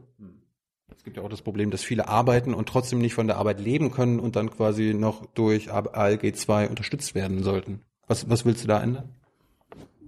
Da muss sich nichts ändern, weil wer heute Single ist, den Mindestlohn bekommt, äh, muss nicht aufstocken. Wer heute alleinerziehend ist mit einem Kind und äh, Mindestlohn bekommt, der muss aufstocken. Das ist richtig, weil ich, ja gut, das ist unter, wenn ich zwei Kinder habe, wie ich zum Beispiel zwei Kinder habe, äh, wenn ich da die Hartz-IV-Sätze umsetze, umrechne, dann bin ich bei 13, 14 Euro brutto die Stunde. Mhm. Würdest du für einen Mindestlohn arbeiten gehen? Wenn ich keine Ausbildung habe und äh, mir ist Arbeiten lieber als nichts tun. Ich kenne eine Menge Leute, die äh, Ausbildung haben, die sogar studiert haben, die nur arbeiten, Arbeit finden für einen Mindestlohn. Also es ist ja nicht so, dass es nur ein Job, äh, ein Mindestlohn ist für Menschen, die äh, keine Ausbildung haben. Also ich kenne äh, viele Stellenangebote, die deutlich über Mindestlohn bezahlen. Das soll jetzt ein Argument sein. Ja klar. Würdest du den Mindestlohn erhöhen wollen? Der Mindestlohn wird erhöht über eine sogenannte Lopé Commission. Aber findest du den aktuellen richtig? Ja. Weil die Politik sollte sich da raushalten, dass äh, äh, wir haben immer noch eine äh, Tarifbindung. Äh, diese Lopé Commission, das ist äh, eine Geschichte, die kann man akzeptieren und die sollen auch die, äh, der Mindestlohn soll dort festgesetzt werden und die Politik sollte sich da raushalten. Denn wir haben ja gerade im Wahlkampf einen Überbietungswettbewerb von Mindestlohn gehabt. Würdest du nicht mitmachen. Nee, auf keinen Fall. Äh, sollten Flüchtlinge, wenn die arbeiten, zum Beispiel in MacPom, den, den Mindestlohn bekommen? Ich halte es für schlauer, wenn äh, Flüchtlinge, die ja ganz oft A, Sprachprobleme haben, B, Thema Lesen und Schreiben nicht können, dass, äh, damit die überhaupt in Arbeit äh, kommen, auch durchaus unter Mindestlohn bezahlt werden können. Aber das heißt doch Mindestlohn. Ja, und ich muss aber auch eine, äh, die Schwelle überspringen zum Arbeitseintritt. Ja, Arbeit muss auch eine bestimmte Werthaltigkeit haben, Arbeit muss auch eine bestimmte Produktivität haben und ich muss Arbeit auch ausfüllen können. Das heißt doch Mindestlohn. Also das ist die Ja, allerunterste Grenze für jeden in, in, äh, im, im Land. Da gehören dann auch die Menschen hab- dazu. Ich habe jetzt jemanden, der kommt äh, aus Syrien und ist Analphabet. Und der soll jetzt auf den Bau gehen. Ich behaupte mal, dass dessen Leistung nicht so stark ist, nicht so ausgeprägt sein kann, wie von jedem, äh, der eben äh, des deutschen Lesen und Schreibens äh, mächtig ist, der bestimmte Dinge versteht und so weiter und so fort. Auf dem Bau ist es sehr wichtig, lesen zu können. Oh ja, unter anderem. Na klar. Gelegentlich muss ich mal auf eine Zeit Zeichnung gucken. Gibt es äh, Flüchtlinge in unserem Wahlkreis, in unserer Heimat? Nach meiner Kenntnis, ja klar, gibt's die. Mhm. Viele? Wenige. In Jürgensdorf gibt es 133. Machen. Ich weiß nicht, ob die noch jetzt äh, alle da sind. Jedenfalls die Zahl aus dem Jahr 2016 im Frühjahr ist mittlerweile deutlich zurückgegangen. Also könnten wir wieder ein bisschen mehr äh, versorgen. Warum könnten wir? Ne, die sind weggegangen von sich aus. Ja, aber ich meine, es gibt ja Kapazitäten. Es gibt ja auch einen Basepol dort hier, äh, da war ja früher. Die sind nach Hamburg, dann ins Ruhrgebiet, nach München gegangen. Ja, aber wir haben ja, wir haben ja jetzt Kapazitäten aufgebaut und es gibt ja sogar irgendwie Reserve. Äh, ja, warum soll ich, äh, warum soll ich, äh, die, die Flüchtlinge werden, sind nach Mecklenburg-Vorpommern gekommen, nach einem bestimmten Schlüssel mhm. und haben sich entschieden zu sagen, ich will woanders hin, nachdem sie Bleiberecht bekommen haben. Ja. Aber wir haben doch da extra was für sie aufgebaut, damit sie versorgt werden können. Jetzt äh, gibt es viel zu wenige, die versorgt werden. Das heißt, irgendwie im Mittelmeer sterben Menschen ja, und so weiter. Es geht doch nicht darum, Flüchtlinge zu versorgen. Es geht darum, nach entsprechenden Bedingungen, Kriterien Flüchtlinge aufzunehmen. Und äh, die Flüchtlinge, die kommen, werden weiter nach dem Königsteiner Schlüssel verteilt und äh, Mecklenburg-Vorpommern kommt, bekommt die, die durchlaufen das äh, Asylverfahren, was mittlerweile bei uns mit am schnellsten läuft. Und die meisten, äh, die äh, dann Bleiberecht bekommen haben, können sich dann in Deutschland frei bewegen und gehen weg. Aber du, du findest nicht, dass Deutschland jetzt, ich meine, wir hatten 2015 fast eine Million Flüchtlinge, letztes Jahr noch knapp so 240.000, glaube ich, dieses Jahr schaffen wir noch nicht mal 200.000. Äh, braucht Deutschland nicht mehr Flüchtlinge? Nein, Deutschland braucht nicht mehr Flüchtlinge. Deutschland nimmt so viele Flüchtlinge auf, wie es äh, entsprechend der Genfer Flüchtlingskonvention aufnehmen muss. Deutschland nimmt so viele Flüchtlinge auf, äh, wie wir nach dem Artikel 16 Grundgesetz aufnehmen müssen und so weiter und so fort. Und äh, ich glaube, wenn wir in 2015, in 2016 haben wir zusammen gut eine Million Flüchtlinge aufgenommen. Wenn wir dieses, äh, das dieses Jahr wieder hätten und nächstes Jahr wieder, überfordert uns eindeutig. Warum überfordert uns das? Das haben wir schon 2015, 2016 gemerkt, dass das eine Überforderung ist. Und ich glaube auch, die äh, Wahlergebnisse haben äh, deutlich gezeigt, dass die Bevölkerung da sehr kritisch und sehr skeptisch ist. Und du auch? Ich bin das auch. Ich denke, dass äh, das, was 2015 im Herbst gelaufen ist, eine einmalige humanitäre Maßnahme äh, gewesen ist und auch bleiben muss. Ich stimme da mit der Kanzlerin überein, der Herbst 2015 darf sich nicht wiederholen. Experten sagen ja jetzt, äh, dass es nur eine Frage der Zeit ist, bis es eine neue sogenannte Flüchtlingswelle gibt. Wie würdest du das beim nächsten Mal handeln, also im Vergleich zu 2015? Also erstmal tun wir eine Menge mehr vor Ort. Äh, es darf nicht wieder zu einer Situation kommen, dass in den Flüchtlingslagern äh, nur 10 Dollar äh, im Monat zur Verfügung stehen, sondern der Satz ist dann etwa 30, 35. Deutschland hat hier immer seine Verpflichtung erfüllt. Zum anderen machen wir auch eine Menge, was Ausbildung betrifft, Schulen und so weiter und so fort. Und dann äh, müssen wir schlichtweg dafür sorgen, ähnliche Abkommen wie mit der Türkei, auch mit anderen Mittelmeerländern zu treffen, weil Europa ist nicht unbegrenzt aufnahmefähig und auch Deutschland nicht. Also du bist dafür, dass wir auch Deals mit Diktaturen eingehen. Ägyptische. Na gut, äh, äh, ich kann mir äh, diejenigen nicht aussuchen, mit denen ich irgendwie. Nein, ja. ja gut, dann, dann, dann äh, mache ich mit Erdogan nichts, ich mache mit den Ägyptern nichts, mit den Tunesiern nichts, mit den Libyern nichts, dann darf ich auch mit keinem afrikanischen, mit, schon mit fast keinem afrikanischen Staat was machen. Genau. Ja, und was mache ich dann? Ja, dann muss man den Leuten anders helfen. Wie denn? Wie, wie, Thilo, wie helfe ich denen dann? Wenn ich, ich darf mit keinem was machen. Ja, es sind alles, außer da gibt es noch ein bisschen in Mali was, vielleicht in Niger, so, so ein paar Ecken, die so einigermaßen da funktionieren, dann kann ich mit keinem was machen. Ja, der Punkt ist ja, dadurch, dass wir ähm, die Machtstrukturen in den jeweiligen Ländern stützen, denen Geld geben, wir geben die, die rüsten, die, die rüsten sich auch hoch. Auch wieder, auch wieder. Wir geben keine Budgethilfe mehr. Wir rüsten, wir rüsten hoch. Gabriel, war, geben, Gabriel war doch im. Äh, wir geben Ländern keine Budgethilfen mehr. Wir geben den NGOs Geld oder über unseren Strukturen, über äh, die Gesellschaft für technische Hilfe, ne? GTI ist das, ja. GTI. Ähm, und äh, wir haben im Haushaltsausschuss die Budgethilfe massiv runtergefahren. Ja, der Punkt ist ein bisschen, dass wir diejenigen, auch diktatorischen Staaten, Schad, Niger, Äthiopien und so weiter, dass wir die hochrüsten, damit die ihre Leute im Land behalten, damit die nicht erst nach gen Mittelmeer strömen. Was hat das mit Hochrüsten zu tun, wenn ich über NGOs und über andere Strukturen in diesen Ländern in Flüchtlingslagern Hilfe äh, gebe, medizinische Versorgung äh, realisiere und so weiter. Das, was ist das mit Hochrüsten? Das ist auch ein, das ist ein Teil, das das, ist ein? Teil der Hilfe. Wir, wir helfen dem bei der Grenzsicherung. Das ist Hochrüstung. Damit die Leute nicht mehr die Grenzen überqueren. Das hat doch nichts mit, also Entschuldigung, äh, dadurch, dass ich Haushälter bin und den Einzelplan A23 auch ziemlich gut kenne, weiß ich, äh, wofür wir auch in welcher Dimension Geld ausgeben. Da ist die Grenzsicherung der kleinste Teil. Ja, das allermeiste geht für äh, humanitäre Hilfe und medizinische Versorgung drauf. Zum Beispiel äh, gerade auch in die Länder Westafrikas, aber auch Tschad und Niger oder, oder auch äh, Äthiopien, Somalia und so weiter und so fort. Ja.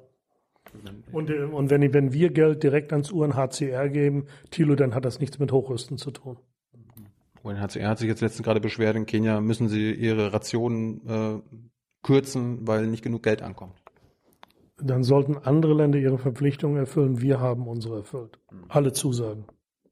Wie, wie gehst du mit der Situation in Libyen um? Da, da kommen die meisten Menschen übers Mittelmeer her. Da gibt es, da gibt es keine Regierung, da gibt es nur Milizen, Rebellengruppen und so weiter. Die Bundesregierung hat sich für eine Seite entschieden. Also wenn ich mit wem zusammenarbeite, muss ich mich für wen entscheiden. Und wir haben uns gemeinsam mit den anderen europäischen Staaten für die ja, provisorische libysche Regierung entschieden, dass die Lage da schwierig ist, das wissen wir. Aber wenn ich überhaupt was unternehmen will, dann muss ich mich für wen entscheiden, mit wem zusammenarbeiten. Oder die Alternative ist, ich arbeite mit gar keinem zusammen. Kann ich auch machen. Ich kann, lass es alles so, wie es ist. Stimmt. Ja, Kann man. kann man. Man, man kann aber auch sagen, wir, wir arbeiten nicht mit äh, Regierungen zusammen, wem ja, mit Regierungen zusammen, die irgendwie KZs, die KZs da Und haben. Dann, mit, mit, welche libysche äh, Miliz, mit welcher sollen wir denn zusammenarbeiten? Ja, da kann man mit gar keinen zusammenarbeiten, weil es da gar keinen Staat gibt. Und Ja, äh, es, es das. gibt dort Flüchtlingslager, die selbst das Auswärtige Amt als KZ ähnlich bezeichnet. Ja, dann, dann lasse ich das in Libyen ganz. Ja. Dann lasse ich das im Irak ganz, in Syrien ganz und so weiter und so fort. Das ist, doch, das ist doch keine Alternative. Ich muss doch immer versuchen, äh, äh, humanitäre Hilfe zu realisieren. Ich muss auch immer versuchen, Fuß in die Tür reinzukriegen. Auch wenn das alles Failed States sind. Wie, wie, wie ähm, sollten wir mit den Menschen umgehen, die jetzt trotzdem noch es übers Mittelmeer versuchen? Ja, die werden in Italien, wir haben Dublin 3, werden in Italien aufgenommen. Und äh, was bisher nicht realisiert worden ist, das ist eine äh, vernünftige Verteilung innerhalb Europas. Da weigern sich einige und das hängt seit äh, geraumer Zeit, aber ohne äh, Einstimmigkeit, ohne einvernehmliches Agieren ist das äh, schwierig umzusetzen. Ein Problem ist ja, dass die Menschen sich quasi in ein Schlauchboot setzen und ihr Leben gefährden und übers Mittelmeer versuchen zu schippern. Äh, fändest du es richtig, wenn wir denen dabei helfen und sie quasi abholen?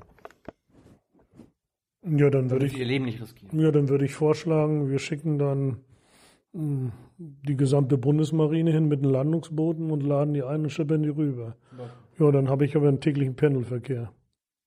Ja, dann sterben wenigstens keine Menschen. Ja, dann habe ich aber, äh, schätze ich mal, innerhalb von kürzester Zeit 500.000, eine Million, zwei Millionen. Also, haben wir ja auch schon geschafft. Jedes Jahr. Jedes Jahr. Keine Ahnung. Das geht nicht. Ja, ist ja besser, als, als Menschen jetzt verrecken zu lassen auf dem Mittelmeer. Das überfordert Europa und das überfordert Deutschland.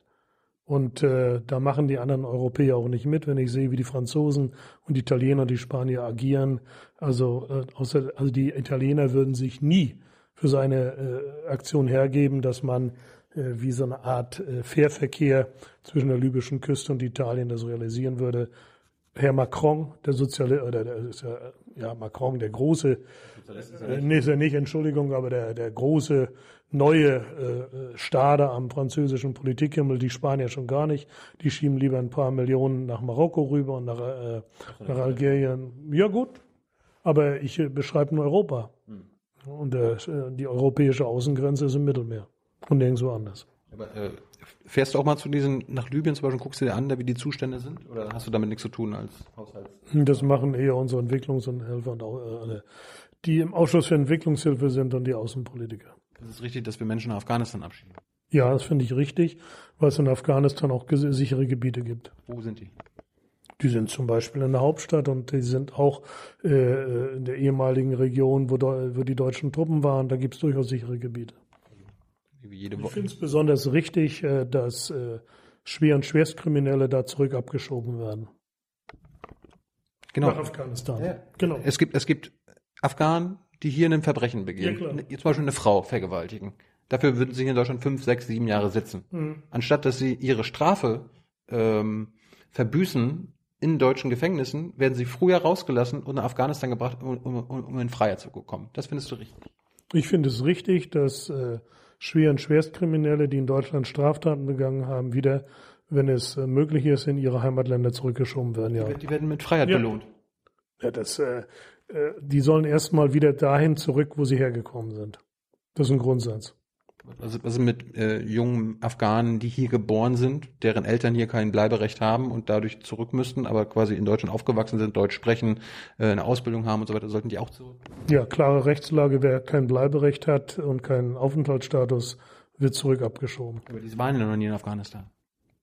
Der, wer, kein, wer, wer, kein, wer kein Bleiberecht hat und wer bekommen hat, wer keinen Aufenthaltsstatus hat, gehört zurück abgeschoben. Und ähm, dass dort Krieg herrscht in Afghanistan, das ist egal. Das Auswärtige Amt bewertet das gerade äh, im Augenblick äh, neu. Wir haben für die ein Moratorium äh, gemacht und wenn eine neue Einschätzung ist, dann können die auch wieder zurück abgeschoben werden. Ähm, hast du bei Bundeswehreinsätzen schon mal irgendwo Nein gesagt? Ich habe immer zugestimmt. Immer. Kam nie, nie irgendwo mal Zweifel? nein. Zum Beispiel jetzt der Anti-ISIS-Einsatz, der ist ja nicht völkerrechtlich gedeckt, da gibt es kein UNO-Mandat. Ich habe immer gelernt, äh, Bundeswehr darf nur bei UNO-Mandaten irgendwo eingesetzt werden. Jetzt wird sie eingesetzt bei sowas. Ich halte Da, es. da hast du auch eine Ja, ohne, ohne Wimpern zu zucken. ich habe äh, deswegen ja gesagt, weil ich eine innere Überzeugung habe, äh, dass das äh, Einsätze sind, die gerechtfertigt sind. Und ist in den letzten Monaten, seitdem wir da dabei sind, äh, auch immer wieder passiert, dass dort Menschen, äh, also Unschuldige, sterben. Dadurch, dass wir den Amerikanern und Franzosen helfen beim Bombardieren. Stört dich das? Ich halte das für vertretbar. Das habe ich doch gesagt, ich halte das für vertretbar. Dass auch Unschuldige sterben. Das ist, äh, das ist ein äh, Mandat, was die Bundesregierung uns vorgeschlagen hat, was begründet worden ist und dem habe ich zugestimmt. Was ist mit dem Afghanistan-Einsatz? Da sind wir seit 16 Jahren, da geht es nicht voran. Sollte, sollten die Bundeswehrsoldaten aus Afghanistan abziehen. Ich denke, das sollte man nicht so einseitig betrachten, wenn ich alleine die Möglichkeiten sehe, die heute Frauen in Afghanistan haben, Stichwort Bildung, äh, dann ist es äh, nicht umsonst gewesen, da gewesen zu sein. Ganz im Gegenteil. Aber irgendwann muss man ja mal sagen, okay, irgendwann gehen wir da raus. Es gibt ja äh, jetzt eine Situation, dass die Amerikaner gesagt haben, wir verstärken äh, wieder. Im Augenblick äh, bilden wir aus insbesondere und das halte ich auch für gerechtfertigt. Ich kann mir nicht vorstellen, wie Afghanistan aussieht, wenn dort alle ausländischen Truppen rausgehen. Dann denke ich, wird es eine Situation wie in den 90ern wieder geben. Das fragen sich immer viele unserer Zuschauer. Ich meine, es gibt ja auch Umfragen und so weiter und kein Bundeswehreinsatz ist so unbeliebt wie der in Afghanistan. Die meisten, allermeisten, zwei Drittel, glaube ich, sogar drei Viertel der Deutschen sagen sofort raus. Wie erklärst du das eigentlich, dass ihr als Politiker, als Volksvertreter das, was das Volk will, nicht, dem nicht folgt? Wenn wir, es halte ich für brandgefährlich, äh, zu sagen, Politik muss immer das machen, was das Volk will. Das kann auch mal äh, ziemlich schnell schiefgehen.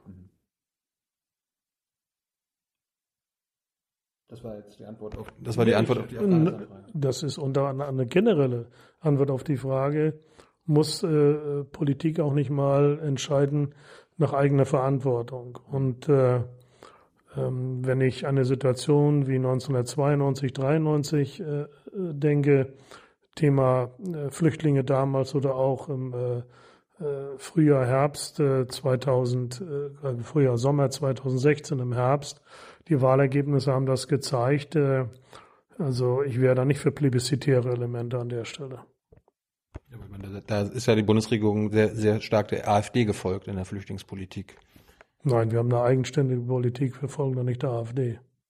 Also ich, ich war damals dabei, als die AfD ihre äh, 2015 im Herbst ihre PK gegeben hat. Da haben sie zehn Punkte äh, für eine, ihre Flüchtlingspolitik vorgeschlagen und in den nächsten sechs Monaten hat die Bundesregierung acht davon umgesetzt. Hat sie nur anders genannt und hat das ein Asylpaket genannt und so weiter. Da wurde nie was für Flüchtlinge getan, sondern immer nur dagegen, dass noch mehr kommen, dass nicht mehr hier bleiben können, dass mehr abgeschoben werden. Dilo, das ist deine Wahrnehmung. Ich habe da eine ganz andere Wahrnehmung. Wir haben da unsere eigenständige Politik gemacht in der großen äh, Koalition mit mehreren Asylpaketen, mit Sicherheitspaketen, aber da haben wir nicht von der AfD abgeguckt. Das haben wir gar nicht nötig.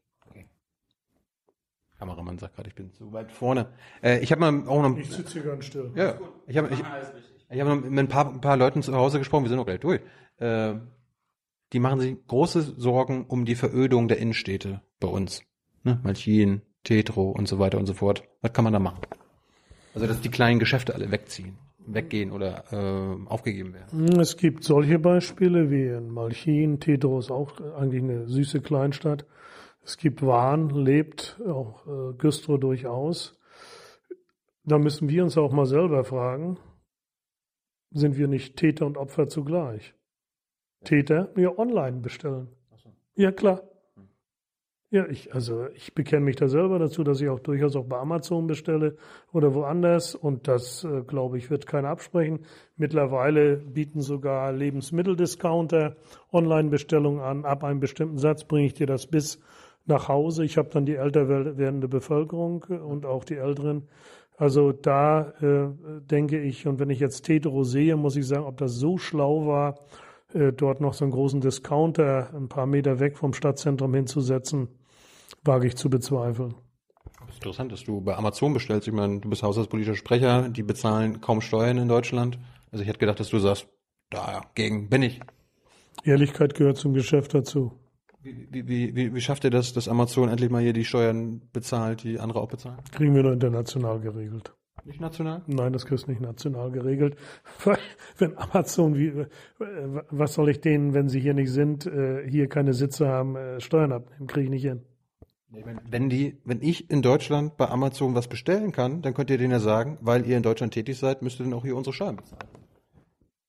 Ich kann die ja nicht zumachen. Digitale Betriebsstätte und sowas. Das, nochmal, das kann ich, das bringt nur was, wenn ich das international regel. Habe ich jetzt im, im österreichischen Wahlkampf habe ich das anders gehört. Hier waren sie alle einig, das kann man, das kann man auch. Also leichter ist es europapolitisch, das zu lösen, aber. Na, dann schauen wir mal, was die Österreicher dann hinkriegen an der Stelle. Bist du, bist du offen für? Ich, äh, wir werden, wir werden in den Koalitionsverhandlungen auch über das Thema reden. Aber es muss dann auch äh, umsetzbar sein. Mhm. Wenn ich da, ich sag mal, sage, das lösen wir, ich löse dann doch äh, nicht oder krieg's nicht gelöst, aus welchen Gründen auch immer, dann bringt das auch nichts. Äh, kurz noch ein paar kleine Themen. Was hältst du von der Einführung von der Vermögensteuer? Nichts. Millionärsteuer? Das ist auch Quatsch. Wir haben eine Million Millionäre in Deutschland, über eine Million Millionäre in Deutschland. Den sollte man nicht ein bisschen mehr abverlangen. Äh, Was hilft mir das, wenn ich denen das abverlange und die gehen morgen und übermorgen in ein anderes europäisches Land? Überhaupt nichts. Das ist das eine. Das zweite, ich finde die eine Blödsinnigkeit, das gehört nämlich auch zu diesem ganzen Thema Vermögensteuern dazu, was die äh, Linke machen wollte, und zwar auf Betriebsvermögen eine Steuer. Mhm. Schönes Ding, ne? Doch, ist doch gut, ne? Findest du gut? Nee, ich finde es. Du, du findest einen linken Nein, ich, äh, nein, ich, äh, das war ganz witzig. Mir hatte ein Unternehmen aus Marlow äh, die Erlaubnis erteilt, ihr konkretes Beispiel zu nehmen. Die haben ein Betriebsvermögen von rund 100 Millionen. Eine Freigrenze hatte die Linke von 5. Also hätte ich für 95 Millionen Betriebsvermögen ähm, 5 Prozent pro Jahr bezahlt. Das heißt, ich hätte jedes Jahr 4,75 Millionen Euro auf eine Substanz bezahlt. Das wäre mir rausgegangen. Das heißt, das Geld wäre nicht für Investitionen da, nicht für Löhne und so weiter und so fort. Da hat mir dann der Dietmar Bartsch gesagt, das haben wir uns nicht gut überlegt. Damit wollte aber die Linke, gehörte zu diesem großen Pott Millionäre mit dazu, 80 Milliarden erlösen. So viel zu diesem Thema. Findest du nicht, dass wir ein Gerechtigkeitsproblem in Deutschland haben? Also, dass die, die, die Schere zwischen Arm und Reich immer stärker wird und dass wir da was gegen tun sollen? Die Schere zwischen Arm und Reich, der Gini-Effekt ist nicht größer geworden. Der ist in etwa konstant geblieben. Das ist das eine. Und das zweite, das bringt uns überhaupt nichts, äh, hier mit Millionärsteuern rumzuhantieren, weil es insbesondere dann die Personengesellschaften im Mittelstand betrifft und die 1500 Hidden Champions, die wir als Personengesellschaften haben, die ihre Steuern hier in Deutschland bezahlen und nicht irgendwie international agieren, die würde das dann nämlich betreffen. Das heißt, jeder muss wissen, wenn ich äh, eine Neiddebatte führe mit einer sogenannten Millionärsteuer, treffe ich alle Personengesellschaften. Das ist eine Neiddebatte darüber. Ja, das ist eine Neiddebatte, die geführt wird, weil es die, äh, die äh, fast 300.000 Personengesellschaften in Deutschland mit betrifft dann an der Stelle. Gut, die kann man ja ausnehmen. Aber es gibt Nein, das geht überhaupt nicht. Es geht steuersystematisch überhaupt nicht wenn jetzt selbst ein Fußballer, der irgendwie 10 Millionen Euro pro Jahr verdient, dem würdest du das auch nicht, äh, auch nicht mehr sagen, dass der ein bisschen mehr Steuern zahlen wird. Der, der Fußballer bezahlt heute einen Spitzensteuersatz von 45 Prozent. So, und, und so, so viel wie Mittelstand. Also ich krieg, ich krieg, wenn, wenn jemanden als Person äh, über eine GBR, aber auf eine Handelsgesellschaft, wie auch immer, ein Betrieb äh, gehört, wird er genauso einkommensteuerrechtlich veranlagt wie, wie ein Fußballer oder ein Sänger oder wie auch immer. Geil, Anna Ich, ich, mich würde mal interessieren, warum hast du bei der Ehe für alle, bei der Abstimmung Nein gestimmt? Das fand ich krass, dass du dann. Ich dachte, du wärst ein progressiver Typ aus Mecklenburg. Ich habe deswegen äh, so gestimmt, ich hätte vor fünf Jahren so gestimmt und ich würde in fünf Jahren auch wieder so stimmen. Und zwar habe ich deswegen so gestimmt, weil ich die Ehe für ein Ordnungsprinzip in der Gesellschaft halte, das ist das eine. Und das zweite, weil ich die Ehe nach dem Grundgesetz äh, für geschützt äh, halte. Bin auch hochgespannt, falls es Klagen geben sollte, wie diese Klagen ausgehen. Also für mich ist die Ehe ein besonders schützenswertes Gut. Steht aber nicht nichts irgendwo drin, dass das zwischen Mann und Frau ist. Und ich habe mit meinem Gewissen so entschieden, wie ich entschieden habe. Und übrigens, das ist falsch, Thilo, was du eben gesagt hast. Das äh, Bundesverfassungsgericht hat in allen seinen letzten Urteilen genau beschrieben, dass die Ehe von Mann und Frau ist. Steht aber nicht im Grundgesetz, sondern das ist eine Interpretation des Verfassungsgerichts von 1990. Kann sich ja, kann sich ja ändern. Ja. Nein, das ist äh, noch äh, nach 2010 passiert, mhm. wenn ich das richtig drauf habe und nicht immer hier anfangen mit 1990. Mhm. Das Urteil ist noch nicht so alt. Du bist, du bist auch weiterhin dagegen, obwohl es jetzt so ist, äh, dass zwei schwule Männer oder zwei lesbische Frauen ein Kind adoptieren. Findest du falsch? Das finde ich falsch, ja. Warum? Weil ich habe gesagt, ich für mich ist die Ehe ein Grundprinzip und äh, ich halte auch äh, nichts davon, jetzt meine Meinung zu ändern. Ich habe mich da einmal klar positioniert und das ist dann so. Bist du verheiratet? Ja. Einmal? Ja. Läuft immer noch? Ja. Und äh, was die jungen Leute mal wieder interessiert, auch in, in MacPom, äh, Cannabis. Bist du dafür, dass das, dass das Verbot endlich abgeschafft wird? Ich bin dafür, dass das Verbot beibehalten wird. Damit könnte man doch als Haus haushaltspolitischer Mensch doch eine Menge Steuern ein. Das ist nur das dümmste Argument. Das, dümmste? das ist nur das dümmste das, Argument. Das wäre das Beste. Das ist nur das allerdümmste Argument zu sagen, äh, ich mache die Freigabe von Cannabis, um Steuern einzunehmen. Ja. Punktet beim Tabak, punktet beim Alkohol, beim Wein. Ja, dann muss ich das aber nicht noch ausdehnen. Aber warum nicht? Denn weil ich das für falsch halte. Weil ich, ich halte es deswegen äh, für falsch, weil äh, äh, gerade das Thema äh, Drogen ein heute schon schwieriges Thema ist. Wenn ich das freigebe, wird es noch schwieriger. Und Cannabis ist nach meiner Kenntnis die erste Stufe, um auch auf härtere Drogen dann umzusteigen. Behauptet immer auch die Drogenbeauftragte, ist leider falsch. Also es ist keine Einstiegsdroge. Die Einstiegsdroge ist Alkohol. Ach, Alkohol ist die Einstiegsdroge für alles andere. Sehe ich anders. Aber der Punkt ist ja so ein bisschen, die Menschen sterben in Deutschland 180.000 an Tabak und äh, Alkoholkonsum und 1.000 Menschen an allem anderen Kram. Ist, ist das Problem nicht der Alkohol und der Tabak? Jetzt muss ich aber nicht dafür sorgen, dass dann an harten Drogen oder an anderen Drogen äh, nicht nur 1000 sterben, sondern noch 10.000 oder 20. Da redet ja keiner von der Legalisierung von harten Drogen, sondern von Marihuana. Da stirbt kein Mensch dran. Äh, sogar Medizin, medizinisch wirksam wenn wir Cannabis freigeben, Marihuana freigeben, dann kommt der nächste Schritt auch noch. Es geht ja Stück für Stück dann weiter. Aber ich finde, ich finde, ich, find, ich, ich, dachte, du, wärst da vielleicht dafür, dass man sich mit dem Steuerargument zum Beispiel bekommt. Nein, überhaupt nicht. Warum? Verfängt nicht. Oder dass die Polizei dadurch weniger zu tun hat. Ich meine, die müssen ja jeden Scheiß da ermitteln dann auch. Ja gut, dann, dann äh, fangen wir bei der Polizei daran zu debattieren, dass sie bei jedem Einbruch, bei jedem Verkehrsdelikt ermitteln muss und so weiter und so gibt's- fort. da gibt's ja Das Schäden- sind da ganz- gibt- da gibt- finde ich ganz komische Argumente. Also das Steuerargument ist nur das Dümmste. Ja, Wenn ich dich bestehle, dann ist es ja eine Straftat. Aber wenn ich mir Drogen kaufe, ist das was anderes. Da schädige ich mich ja nur selbst. Das ist ja, ist ja dann ist ja, ist ja eine Sache von Freiheit. Und, und, und, Persönlicher Freiheit. Nee, das ist äh, für mich kein Argument äh, der persönlichen Freiheit, weil im nächsten Schritt äh, kaufe ich nicht nur für mich, sondern auch für andere mit. Ja. Jetzt, jetzt müsste ich, wenn ich Drogen nehmen würde, mir das illegal besorgen. Ja, dann soll es auch illegal bleiben. Nicht, dass ich meine Apotheke äh, mir das kaufen kann und so. Das, das wollen ja fast alle anderen Parteien. Findest du doof? Ja, Gut, und eine, eine Sache noch. Äh, wie du es mit der freien Presse in, in MacPom? Ich, ich habe Beschwerden gehört äh, von, von Kollegen, Zeitungskollegen und so weiter, die finden, du gehst mit denen nicht so wirklich gut um. Du rufst dann auch schon mal in irgendwelchen Redaktionen an und sagst, was soll das und so. dann möchte ich äh, Namen und Adresse haben und wann ich angerufen haben sollte. Ja, zum Beispiel gab es beim Nordkurier, die wollten ein, ein Interview mit dir und Gauland machen. Dann haben sie es an, am, weil du gesagt hast, nein, will ich nicht, haben sie es mit Gauland allein gemacht. Du hast beim Nordkurier angerufen, hast dich beim Chefredakteur beschwert. Wer hat, wer hat behauptet, jetzt aber mal Name und Adresse, wer hat behauptet, dass ich, ich beim Nordkorea angerufen hätte? Mein alter Chef beim Nordkurier. Ja, dann möchte ich wissen, wann das Telefonat stattgefunden hat, zu welcher Uhrzeit. Du sagst, es ist nie passiert.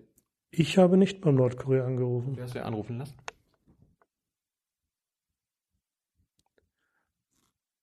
Ohne, ohne Scheiß. Es, es, gibt auch, es gibt auch andere Sachen, die du aber nicht äh, öffentlich gesagt hast, dass du dich da auch, auch beschwerst. Also du hast offenbar immer, immer wieder Probleme mit, meinem, mit meiner alten Zeitung. Wollte ich nur wissen, warum. Du, Diese, hast, du hast kein Problem mit Nordkorea.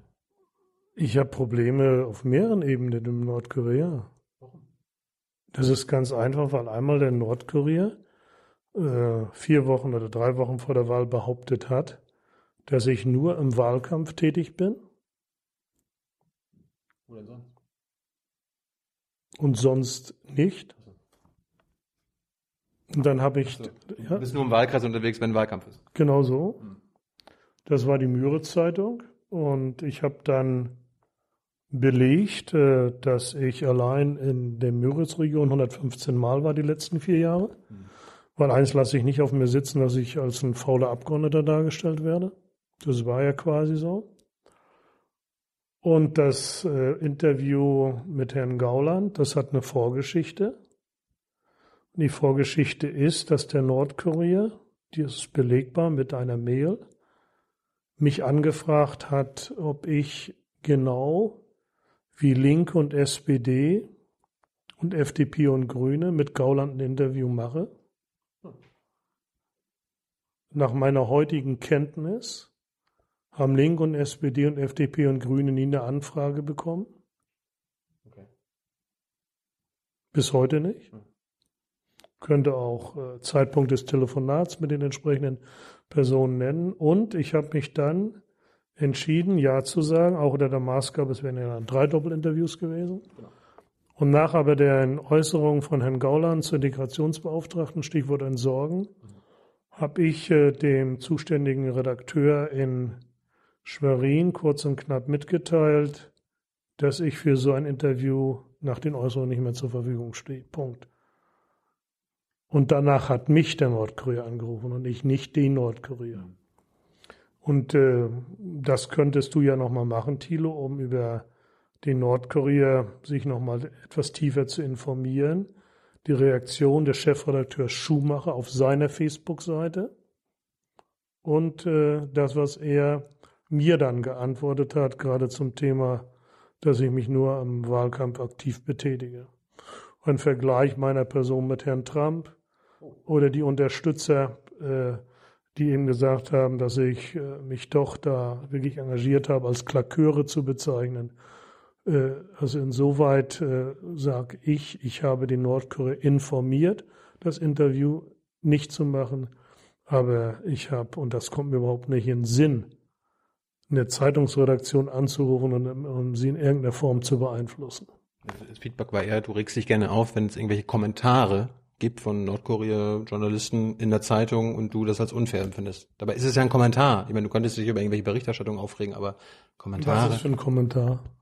Über, über deine Arbeit, egal was da drin steht. Aber da scheinst du oft Also zu wenn reagieren. behauptet, wenn behauptet wird, dass ich nur im Wahlkampf arbeite und sonst nicht, das halt, Kann ja ein Eindruck sein, der falsch sein mag, aber kann ja ein Eindruck sein. ja, dann muss ich aber dem Journalisten auch äh, unterstellen, dass er schlecht recherchiert und journalistisch nicht sauber arbeitet. Das stimmt. Das, das, passiert, das, mehr- das passiert uns allen, glaube ich, dass wir mal. Und nicht mehr, nicht weniger habe ich gemacht, ansonsten rufe ich in Nordkorea nicht an. Das habe ich gar nicht nötig. Ja, Du hast äh, ganz zum Schluss jetzt noch äh, dem Nordkorea damals gesagt, du hast mit der AfD, also mit dem mit dem Aufstieg der AfD nichts zu tun. Das habe ich nie behauptet. Dass du keine mit keine Verantwortung dafür hast, dass die AfD stark. Engelsdorf hatte ich falsch informiert. Mit dem habe ich gar nicht geredet. Ich, habe hab nur gelesen, dass du äh, keinen Grund siehst, dass die AfD, also dass du damit irgendwas zu tun hast äh, in MacPom und so. Ich habe auf die Frage des Journalisten Bengelsdorf, ob ich was falsch gemacht hätte, geantwortet, ich sehe keine Fehler bei mir in den letzten vier Jahren und auch nicht im Wahlkampf. Das war meine Antwort.